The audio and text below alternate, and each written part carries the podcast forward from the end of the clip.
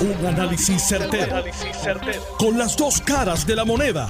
Donde los que saben no tienen miedo a venir. tienen miedo a venir. Esto es el podcast de Análisis 630 con Enrique Quique Cruz. Buenas tardes, mis queridas amigas, amigos. 5 y 5 de la tarde de hoy, miércoles 13 de octubre del 2021. Tú estás escuchando Análisis 630. La jueza Laura Taylor Swain anula la ley de retiro digno.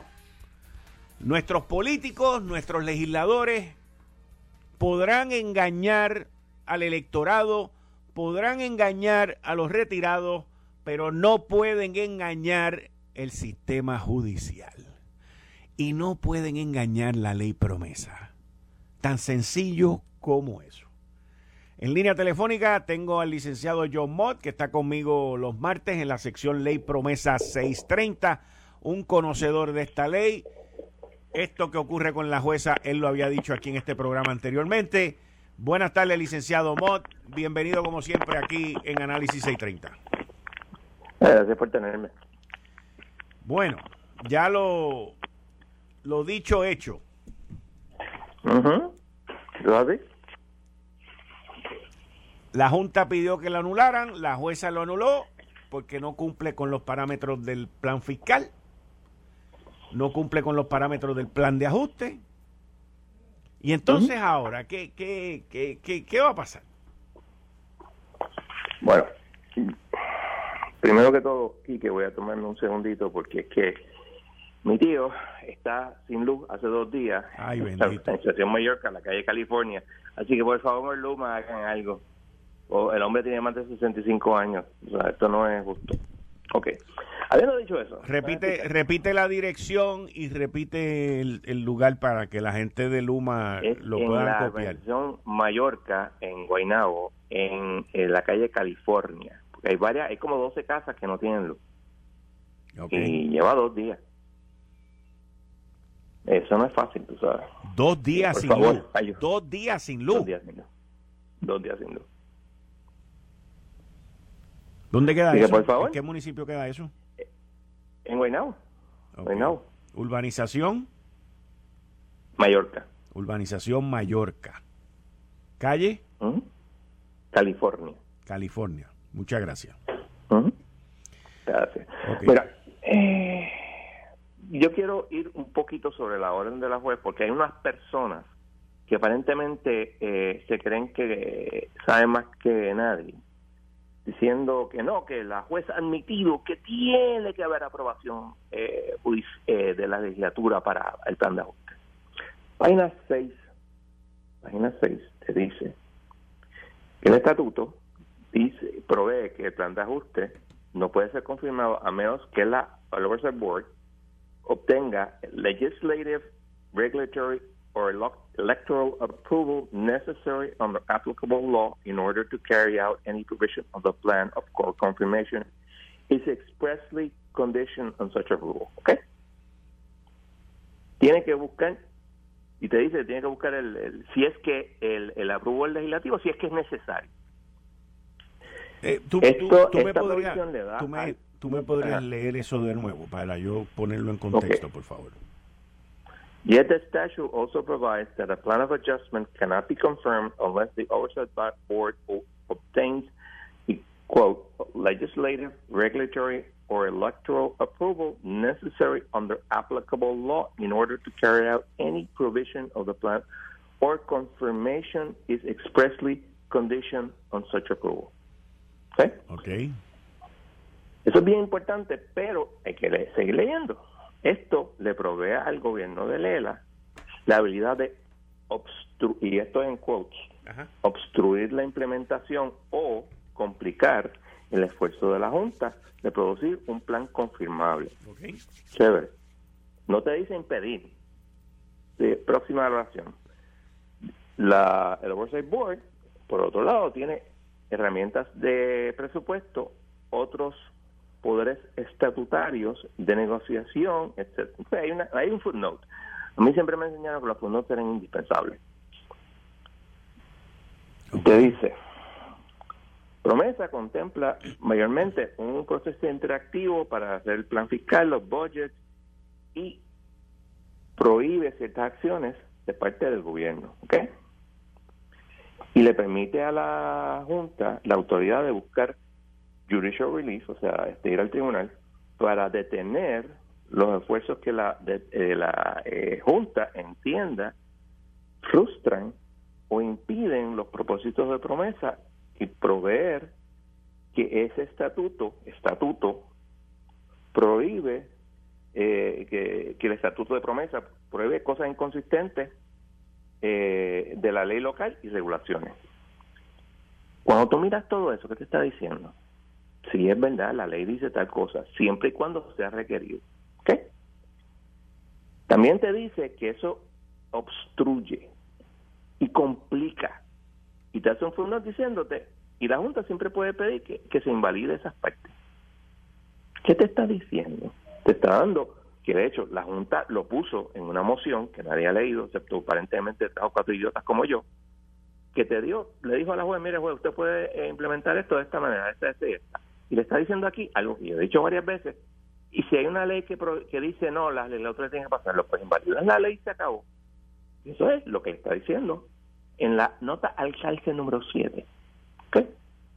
Esta decisión era de esperarse en términos de, de la ley 7 se dijo y el mismo gobernador dijo mira esto es inconsistente con el plan con el plan fiscal el plan de ajuste etcétera pero había que hacerlo yo no entiendo eso pero that's not the point el punto es que esto está invalidado. Eh, hay unos casos en el primer circuito que el otro día hubo un argumento oral eh, sobre la invalidación de leyes y puede que haya algo de cambio sobre ese punto ese punto. No es probable pero es posible.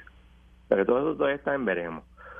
Pero si seguimos la idea de la legislatura, tendríamos que hacer cualquier cambio en o antes del 18 y ponérselo a todo el mundo en antes del 18. Por eso, la coalición de deuda constitucional y AMBAC, ambos radicaron una moción diciendo, mire, güey, nosotros nos reservamos el derecho de este eh, salirnos del PSA si no se aprueba la legislación o cambiar nuestro voto.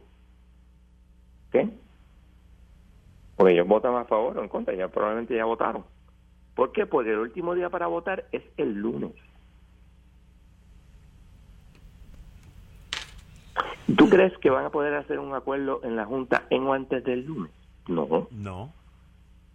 Bueno, pues empezar, los legisladores no están aquí. Exacto. Si tú tienes un plan de ajuste consensual, vamos a decir 70% de la gente, de las clases están de acuerdo o más.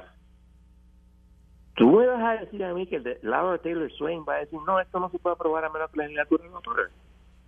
¿Tú te crees eso? Pues si no, y yo tengo un, un puentecito que te puedo vender en Brooklyn.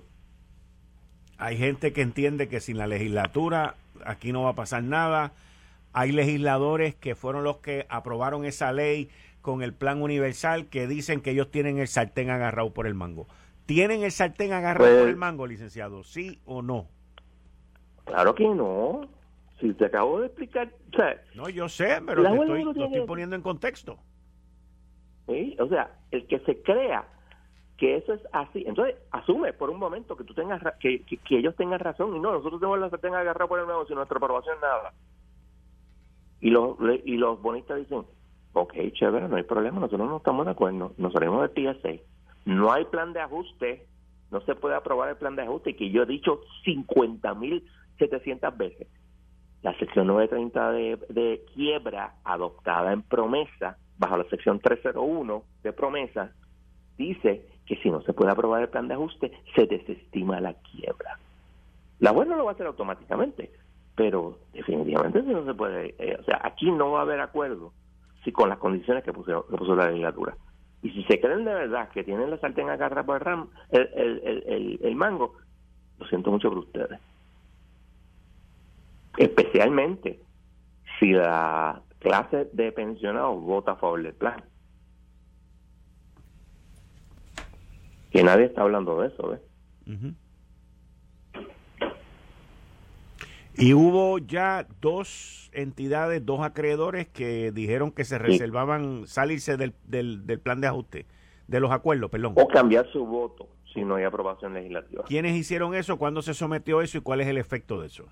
Eh, eso fue esta semana, ayer y antes de ayer, fue primero fue la coalición de deuda constitucional, que son diferentes holders of GOs de, de 2011 para atrás y AMBAC es una aseguradora que tiene un montón de, de, de, dinero. ¿Cómo se diría esto? De dinero y es de las que más ha litigado en este caso. Bueno, fue una de las que estuvo en el litigio con la Autoridad de Energía Eléctrica, con la UTIEL, ¿correcto? Mira, no me acuerdo. Sí, sí. Creo que sí, pero no me acuerdo. Porque no, yo no tengo clientes en la. En, Ahora, ¿qué, ¿qué mensaje, ¿qué mensaje mandan estas dos, estos dos grupos de acreedores? O sea, básicamente lo que están diciendo es, no me gusta cómo está manejándose esto eh, y me reservo mi derecho, aun cuando yo haya dicho que sí, que estoy de acuerdo con el plan de ajuste, si eso cambia, yo no voy, yo me reservo el derecho a tomar otra decisión. ¿Eso es así? Eso es así porque acuérdate que el Plan Support Agreement establece que cualquier parte se puede salir del plan, del, del acuerdo, si esto no se aprueba en diciembre. Y lo que están diciendo es, si la ficha del tranque es la legislatura, y esto no se acuerda, nosotros no salimos. ¿Y cuál es la posibilidad? Ok, no es que vayan a desestimar el, la, la, Junta, la, eh, eh, la quiebra mañana, pero ellos entonces podrían, acuérdense, otra cosa importante, en octubre AMBAC, hablando de, de AMBAC, y otras aseguradoras pidieron, por favor, juez, póngale una fecha a esta gente para presentar el plan de ajuste. La, la Junta se opuso y la juez dijo, no, vamos a darle, tienes que radicármelo antes de febrero. Se radicó un poquito más tarde porque, pidieron prórroga y había acuerdo, mira, los bonitas fueron, sí, mira, es que simplemente tenemos unos detalles que tenemos que... Y se radicó. Y, o sea, ¿en qué cabeza cabe? Yo no estoy diciendo que eso, que eso lo van a desestimar, pero te vas a arriesgar. Eso es lo que tú quieres hacer de verdad, arriesgarte. Tan cerca. Para mí eso, eso es es ridículo, pero pichón, yo no, yo no soy legislador. Yo soy un pobre abogado este, de la práctica privada con un cliente en promesa, más nada. Muy bien. Muchas gracias, licenciado. Ok. Bien. Cuídate. Bien, gracias. Y ustedes escucharon al licenciado John Mott, que está conmigo todos los martes a las 5 y 30 en la sección Ley Promesa, pero con esta decisión de la jueza Laura Taylor Swain, pues miren, Eso él lo había dicho aquí, lo había anticipado aquí. Y John ahora reta, reta el, el, pensamiento normal de que la legislatura tiene el sartén agarrado por el mango, de que sin ellos no se puedan hacer las cosas. Y John Mott dice que eso no es 100% así. Eso no significa que los legisladores lo digan, lo repitan y actúen como si fuese verdad. Pero ahí usted tiene.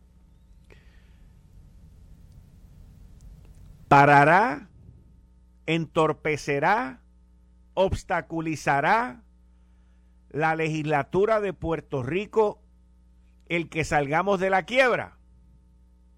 Vamos a ver qué pasa con la jueza Laura Taylor Swain. Mire, hay una hay una noticia eh, interesantísima, interesantísima, que tiene que ver sobre la oficina del comisionado de seguro. Quizás a mucha gente no le interese de la oficina porque ya pasamos el huracán María, nos pasaron por la piedra las aseguradoras, han hecho lo que les ha dado la gana, pero, pero, esta oficina tenía una acreditación. Ustedes saben las acreditaciones que se perdieron el año pasado en la Universidad de Puerto Rico, en la Escuela de Medicina, se perdieron la de neurocirugía y otras acreditaciones que se han perdido. Pues mire, hay otra acreditación más que se perdió en el gobierno durante la administración pasada. En junio del 2020, la Oficina de Comisionado de Seguros fue informada que le estaban quitando la acreditación de esta asociación. Esta asociación, que se, que se conoce como la NAIC, N-A-I-C, es una asociación que establece unas reglas uniformes para medir y evaluar capital de las aseguradoras, principalmente para que haya reciprocidad entre las aseguradoras dentro de los Estados Unidos. Si una aseguradora de Puerto Rico quiere ir a hacer negocio en alguno de los 50 estados, pues como el comisionado de seguros tiene esa acreditación, pues lo puede hacer porque están todos trabajando bajo las mismas reglas y procedimientos. Si la aseguradora de aquí se quiere expandir allá, pues no tiene problema. Y si la de allá quiere venir para acá, pues tampoco tiene problema porque está esa certificación. Pero si no tiene la certificación, el de aquí no puede ir para allá, así a lo tranquilén, y el de allá no puede venir para acá. Ahora, el problema de esto es, mis queridas amigas amigos, que esto ocurrió en junio del 2020. Y apelaron, como dice el sistema, que se puede apelar. Y la apelación la perdieron. Y en marzo de este año, hace seis meses, le notificaron a la oficina del comisionado de seguros que la acreditación no estaba. Es la acreditación de la Asociación Nacional de Comisionados de Seguros. Y ahora, yo espero que a nadie se le ocurra decir que eso no importa. O sea, aquí nosotros seguimos perdiendo acreditaciones, acreditaciones, acreditaciones, y como que no pasa nada. Esa pérdida de acreditación, en su justa perspectiva, no se le puede adjudicar a Mariano Miel, quien todavía no ha sido confirmado. Y lo más probable es que la legislatura popular lo quieran caer encima y caerle atrás porque la culpa es de él. Pero no es de él. Esto viene a causa de cosas que ocurrieron antes de junio del 2020.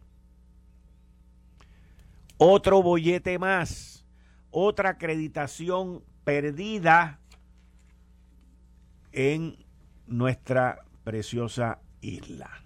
Esto es inverosímil, inverosímil.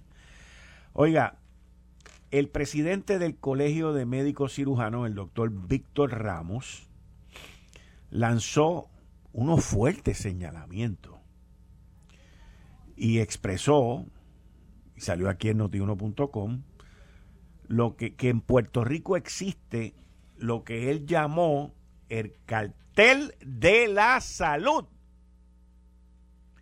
El cartel de la salud. Y él lo define de esa manera por el control deliberado de algunas aseguradoras de planes médicos y que son pocos quienes se atreven a denunciarlos, dando paso a que se afecte la clase médica y los pacientes. El doctor Víctor Ramos aseguró lo siguiente, y cito, la realidad es que ellos, refiriéndose a las aseguradoras de salud, tienen un amplio poder económico. Usted ve por ahí que hay investigaciones del cartel de petróleo. ¿Alguna vez ha habido una investigación sobre el cartel de la salud? A los que han tratado de hacerla, mal les ha ido. Esa es la verdad. La primera decisión que se debe de tomar es si necesitan o no la cubierta Advantage. Hay gente que piensa que tiene que tener obligatoriamente un Advantage. Mire, usted puede quedarse con el Medicare tradicional. Así lo explicó el presidente del Colegio de Cirujanos Médicos, Víctor Ramos. Vinieron las segundas, las supuestas multas a la aseguradora. Realmente eso es miedo, es, es un medio engaño. Si, las si le pusieron una multa, pero no las obligaron a devolver el dinero que se quedaron, que no les correspondía. El director ejecutivo de la Administración de Seguro de Salud, Jorge Galva, no niega ni confirma las alegaciones del presidente del Colegio de Médicos y Cirujanos, el doctor Víctor Ramos, quien señala que hay un cartel de planes médicos. Y así lo dijo con Normando Valentín esta mañana. Señores, esto los políticos no se atreven a meterle leña, nadie le va a meter leña. Los múltiples por los cuales se están vendiendo las aseguradoras de salud en Puerto Rico son unos múltiples enormes porque están ganando billetes. No tengo problema con que ganen billetes. No tengo ningún problema con que ganen billetes. Con lo que tengo problema es que han habido multas a varias aseguradoras en Puerto Rico, en específico a una, por no gastar en los servicios a los pacientes como se supone. Y esto, pues, es muy triste que aquí nadie se dé cuenta que hay gente que sí se está muriendo, que hay gente que le niegan el tratamiento, las medicinas, mientras otros se llenan los bolsillos de billetes. En algún momento tú te tienes que presentar ante alguien que te diga tú fuiste culpable. En algún momento ya sea vivo o muerto. Eh, estás escuchando el podcast de Noti1. Análisis 630 con Enrique Quique Cruz. 5 y 33 de la tarde de hoy, miércoles 13 de octubre del 2021. Tú estás escuchando Análisis 630. Yo soy Enrique Quique Cruz y estoy aquí de lunes a viernes de 5 a 7, como todos los miércoles con la licenciada Zoe Lavoy. Buenas tardes, licenciada. Buenas tardes, Quique. Buenas tardes a ti, a los compañeros y compañeras allá en Noti1 y al público que te escucha. Licenciada Zoe Lavoy, ¿usted ha escuchado la ley de retiro digno? Ah, sí, llevamos un tiempito en Puerto Rico escuchando de esa ley, definitivo. De hecho, tengo que decir que hoy la compañera representante Lourdes Ramos debe estar entre triste y molesta. Pero yo creo, Quique, que no nos puede sorprender mucho la determinación de la jueza Taylor Swain. Yo recuerdo cuando, si no me equivoco, fue en junio que el gobernador Pedro Pierluisi convirtió ese proyecto de la Cámara en ley. Eh, y recuerdo que antes de él en junio convertirlo en ley, ya la Junta de Supervisión Fiscal había dicho, por lo menos en dos ocasiones, creo que en enero y en febrero de este año, eh, le había advertido a la legislatura y al Ejecutivo de que este, eh, este proyecto de ley iba en contra del plan fiscal e inclusive de la ley promesa, pero aún así se aprobó porque yo creo que entre otras cosas se quería enviar como que un mensaje claro de cuál es la política pública de esta administración a nivel ejecutivo y a nivel de, del legislativo, que es cero recortes a, la, a las pensiones y aún conociendo de las advertencias de la Junta que había dicho, oye, si ustedes no la derogan, yo voy a ir al tribunal para entonces eh, pedir eh, eso a, a la jueza Aún así, con esas advertencias, el gobernador la firmó en junio y yo recuerdo que cuando la firmó, me parece que, eh, si no la única, una de las pocas veces que cuando el gobernador firma algo advierte, yo sé que lo que estoy firmando está, en esta ocasión decía que estaba, que él entendía que él estaba consciente de que un poco iba en contra de, de la, del plan fiscal y, de la ley promesa, que eran, eh, creo que las palabras fueron significativamente inconsistentes con el plan fiscal y con y que violaba la ley promesa. Aún así la firma, porque insisto, yo creo que lo que se quería buscar era enviar un mensaje loud and clear, ¿verdad? Alto y, claro de que esta administración va a, ha estado y va a continuar estando peleando eh, contra cualquier recorte a las pensiones de, nuestros servidores públicos. Así que, aunque, ¿verdad? Eh, puede la compañera Lourdes estar triste y molesta, me parece que no nos puede sorprender. Lo que pasa es que a mí esta decisión de la jueza hoy me levanta una bandera roja bien eh, grande porque en este momento estamos discutiendo el otro proyecto de ley, que es el del plan de ajuste, y ya hemos visto cómo ese plan ha estado en boca de algunos a favor de él y en boca de otros en contra de ese plan. Entonces, si esto termina, esta discusión, esta diferencia de opiniones entre legislativo con ejecutivo versus la Junta, termina en el tribunal de la jueza Taylor Swain, pues no nos, ¿verdad? No, yo creo que no nos debería sorprender si nuevamente la jueza le da la razón a la Junta, que ya la Junta, aun cuando no ha contestado con especificidad cuáles son los problemas que le ve a este proyecto del plan de ajuste, eh, no solamente como fue aprobado en la Cámara, sino después como fue eh, aprobado en Senado con los 10 asuntos adicionales que y enmiendas eh, que, le, que le incluyó el Senado, aunque no ha dado especificidad, sí ya ha dicho abiertamente que está en contra nuevamente, que no es lo que se había acordado y eh, también han advertido, y no por carta ni contestando las cartas de, de la legislatura, pero sí han dicho públicamente en diferentes entrevistas, a lo que he leído y he escuchado, que ellos insisten que esto pudiera, este plan de ajuste, como fue aprobado en Cámara y Senado, pudiera significar que algunos acreedores dijeran, ¿sabes qué?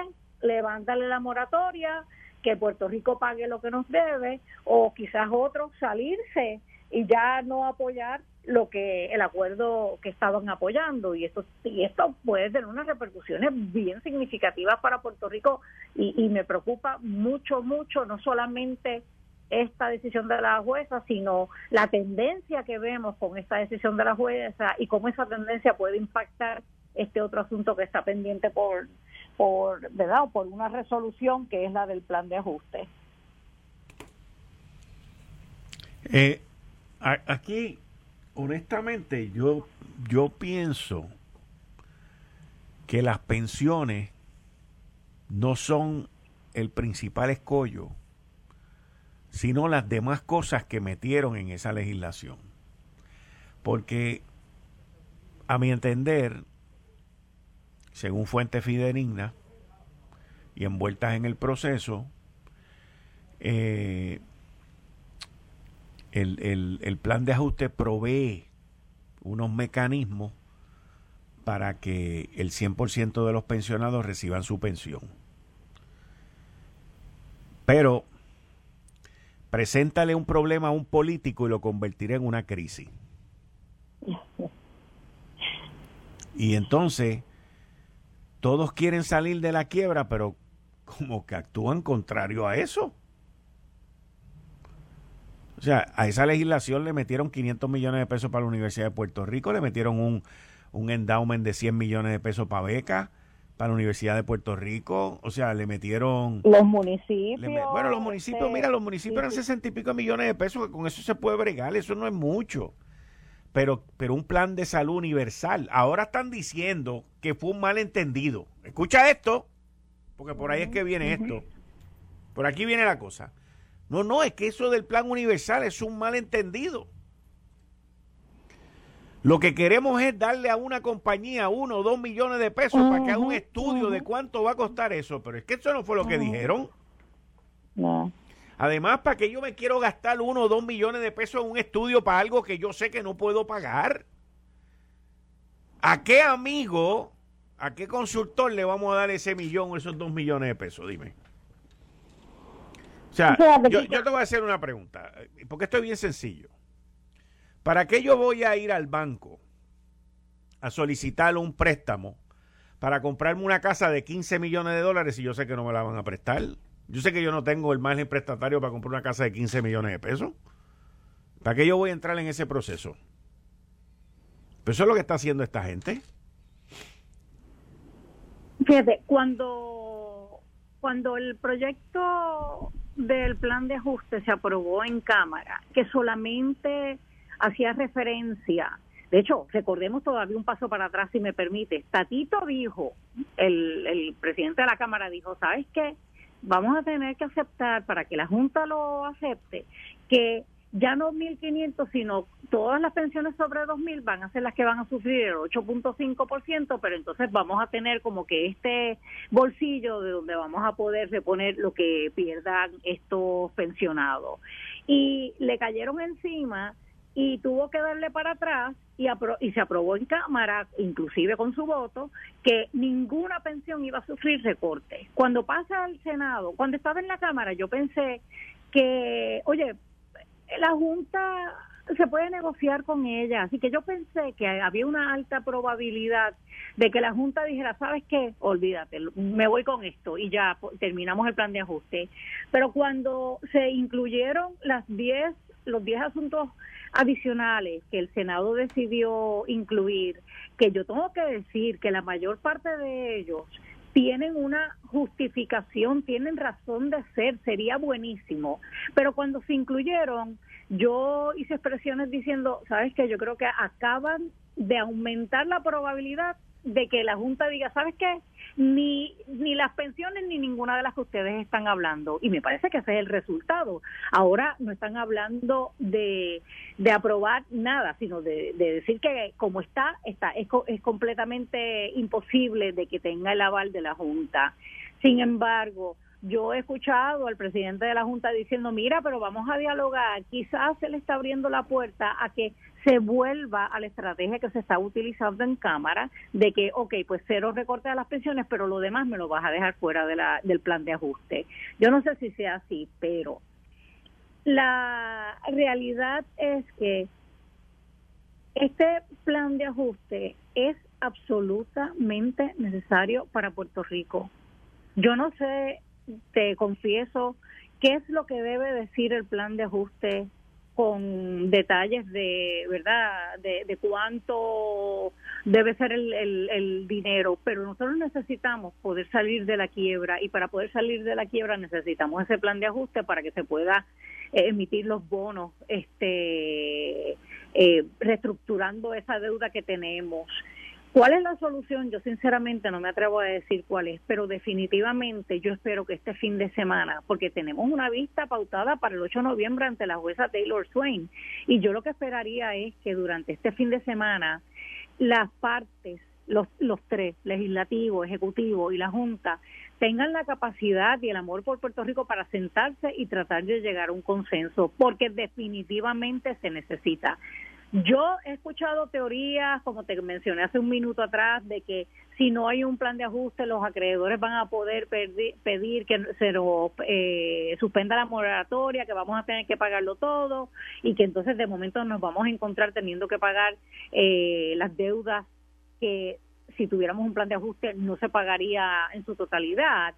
Pero yo creo que la Junta está fallando en que no ha dicho con certeza ¿cuáles serían las consecuencias de que no se llegue a un acuerdo? Me parece que sabemos que en términos generales serían nefastas, pero yo creo que Puerto Rico merece tener una comunicación de parte de la Junta especificando cuáles serían las consecuencias, porque yo creo que en cierta forma y que eso también le daría a los políticos que están respondiéndole a la gente una, eh, no sé si justificación o por lo menos información suficiente para explicarle al pueblo puertorriqueño, mira, esto es la realidad. Si nosotros no acordamos X con la Junta, esto es lo que nos pudiera pasar. Y yo creo que si tú le preguntas a cualquier puertorriqueño o puertorriqueña allá afuera que no entienda mucho del tema, te va a decir que prefieren sacrificar un poco que sacrificarlo todo. Y creo que sacrificarlo todo sería tener que pagar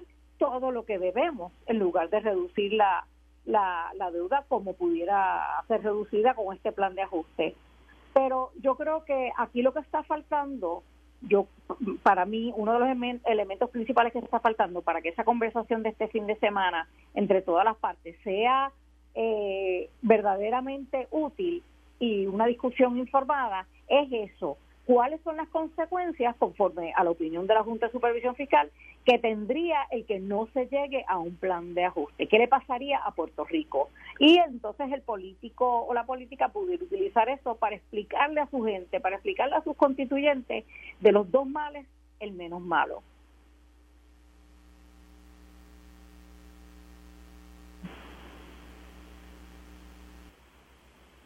Sea, yo, yo no veo a ningún político haciendo eso, este, Zoe.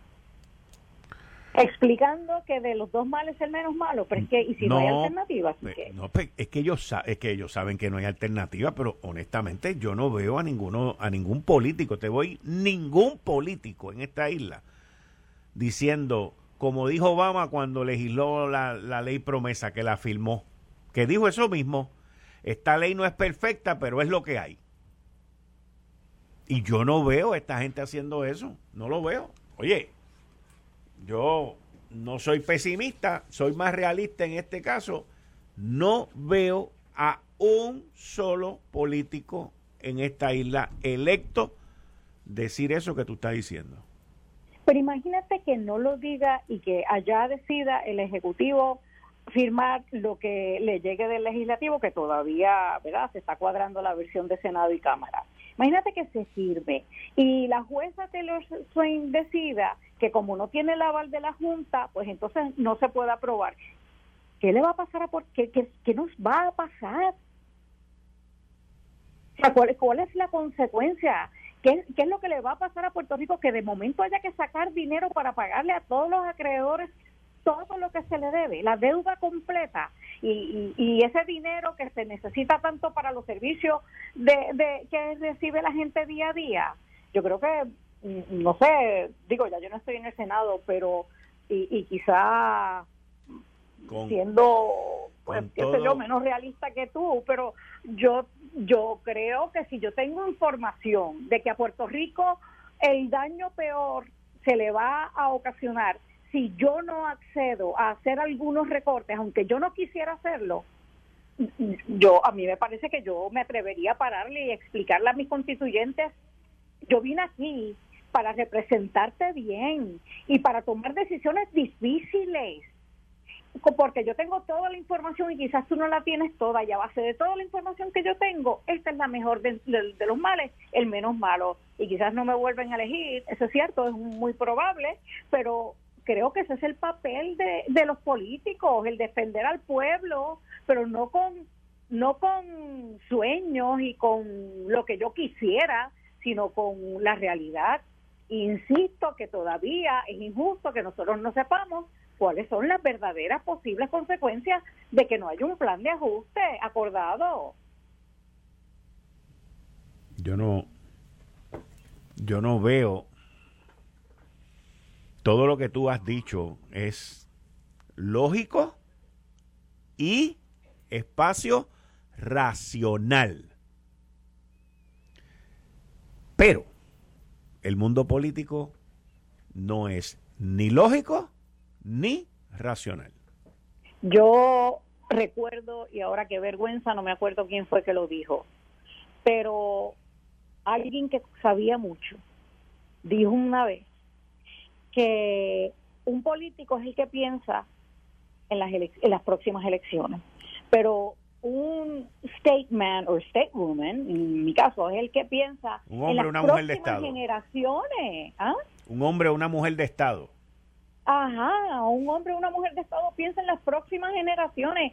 Si te cuesta el puesto, I'm sorry, pero lo voy a decir en inglés, so be it pero hiciste lo correcto. Y otra vez, yo no estoy diciendo que estoy de acuerdo con lo que está diciendo la Junta de que nada de lo que pusieron en ese proyecto se debe incluir en el plan de ajuste. Lo que estoy diciendo es que Junta, tú que tú que tienes toda la información, déjame saber con especificidad, uno, a qué es que te, te, te opones y por qué razón te opones, y segundo, cuáles son las consecuencias de que tú y yo no lleguemos a un acuerdo. Y a base de, esa información, yo me atrevería, y quizás por eso mismo ya yo no estoy en, un puesto electivo, yo me atrevería a tomar una decisión, aunque sé, aunque supiera que no voy a volver a ser electa.